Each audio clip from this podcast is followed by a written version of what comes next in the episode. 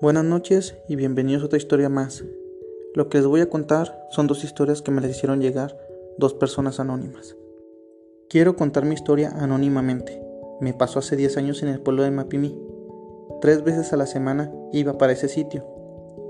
Mapimí es un lugar donde hay muchos cerros y cuando iba para allá pasaba cerca de ellos.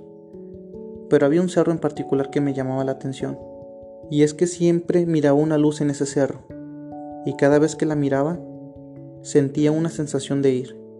Me llamaba mucho la atención hasta que un día decidí ir. Me desvié mucho de mi camino. Dejé mi camioneta y me aventuré a ir.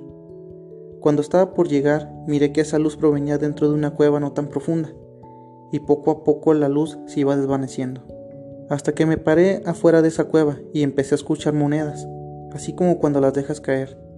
Entré a esa cueva y miré un montón de tierra acumulada.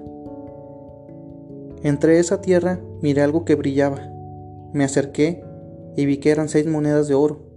Las tomé y me puse a cavar, hasta toparme con una caja de madera. La golpeé y escuché muchas monedas adentro, pero no podía moverla, estaba muy pesada. Decidí salir para ir por mi hermano y mi cuñado, para que me ayudaran a cargar la caja.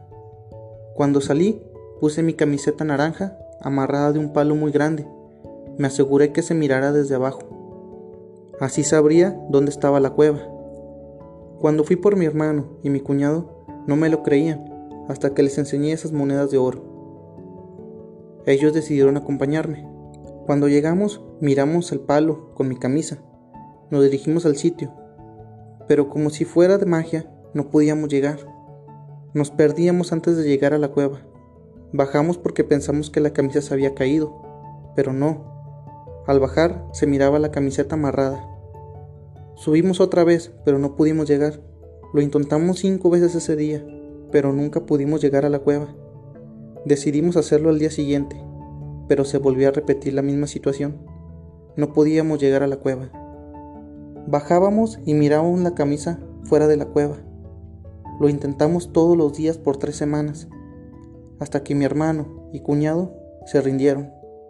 Pasó el tiempo y ya no lo volví a intentar, hasta que un día volví a ver esa luz al lado de mi camiseta.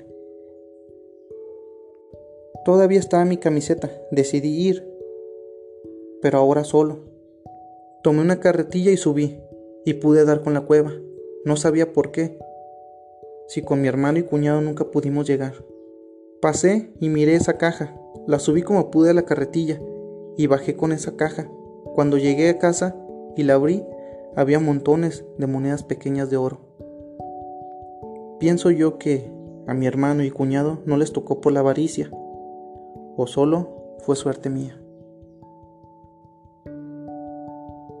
Buenas noches, quiero contar esta historia que le pasó a mi abuelito en San Jacinto Durango. Hace 20 años mi abuelito tenía una pequeña tierra de cultivo, casi no le iba bien a veces se quedaba por las noches viendo su pequeña tierra, hasta que una de esas noches mi abuelito empezó a ver una luz al lado de un pozo de agua.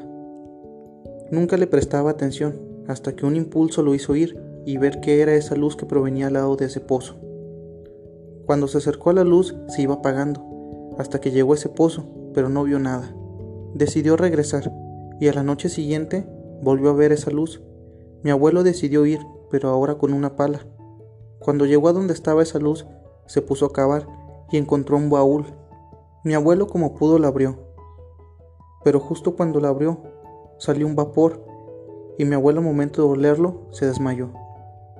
Mi papá y mi abuela lo encontraron hasta el amanecer.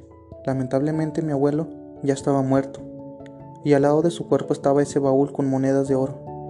Gracias a mi abuelito, mi padre compró muchas tierras y ahora, ahora a nosotros nos va muy bien. Muchas gracias por escucharme, los invito a seguirme para más historias como esta. Si tienes alguna historia que contarme, házmelo saber a mi WhatsApp 8716 15 6403. Buenas noches.